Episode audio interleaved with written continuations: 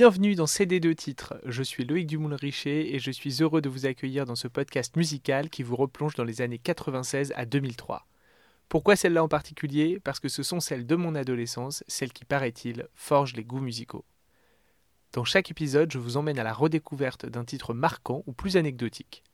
J'espère qu'il vous rappellera la douce époque des CD de titres. Bienvenue donc dans un podcast où aucune chanson n'est un plaisir coupable, mais où chacune a marqué l'histoire de la pop à sa manière. Maintenant, mettez-vous à l'aise, j'appuie sur play et c'est parti.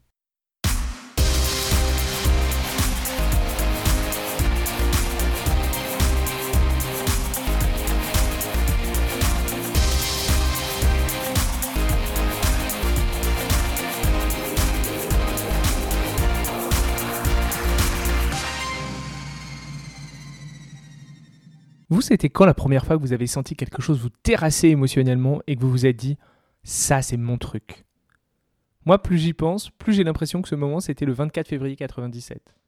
Tout a commencé par cette introduction exaltée du présentateur des Brit Awards, les victoires de la musique anglaise, en début de cérémonie. They are, of course, ginger, sporty, scary, baby, and posh, the all-conquering Spice Girls!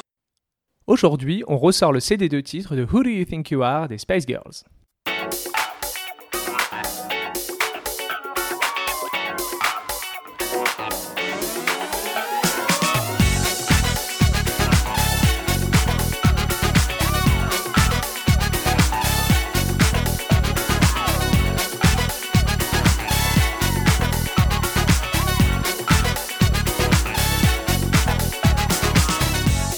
Alors évidemment, le 24 février 97, je ne découvrais pas les Spice Girls. J'en étais déjà fan jusqu'au plafond de ma chambre de préado. Les trois premiers singles, l'album, les clips, les prestats télé With Machine, les interviews dans Star Club, rien ne m'avait échappé. Je ne vais pas vous mentir, j'étais clairement arrangé parmi les zinzins de la Spice Mania.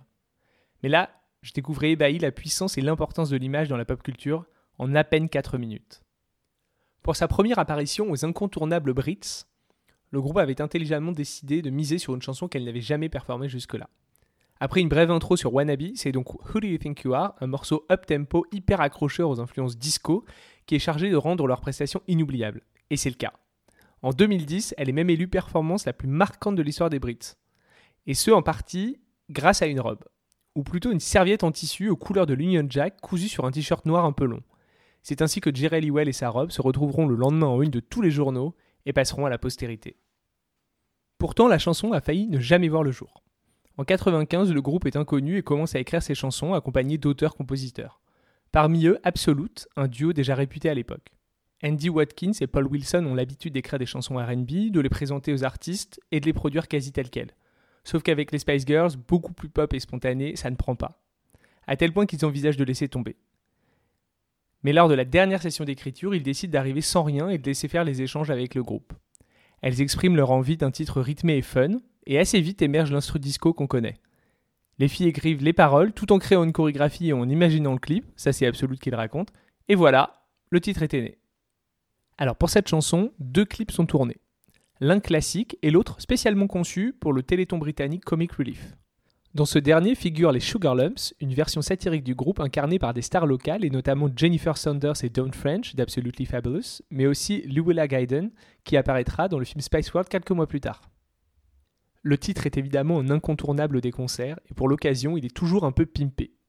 Bon là je vous préviens, je vais vous partager du détail pour fans avertis ou cinéphiles déviants ou les deux.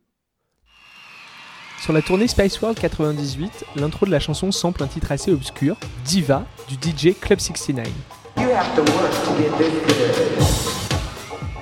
Lors de la tournée 2007, celle de la reformation, l'intro sample cette fois un dialogue du film Blade Runner en citant le proverbe attribué à l'origine à Lao Tse.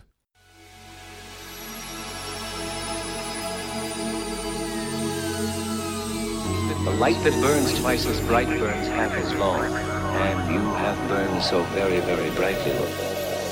Alors oui, c'est un peu technique, mais c'est une citation qui finalement sied à merveille à la carrière du groupe.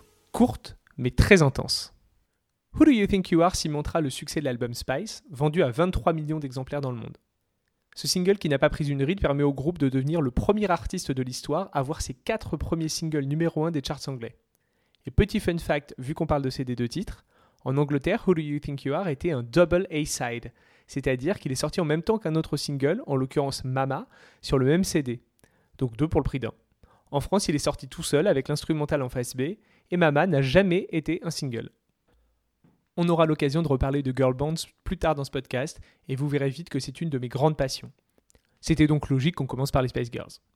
Au-delà de leur impact artistique, marketing, sociétal, elles m'ont surtout permis de vivre une révélation quasi divine qui s'est terminée dans les pleurs deux ans plus tard. Mais ça, c'est une autre histoire. Said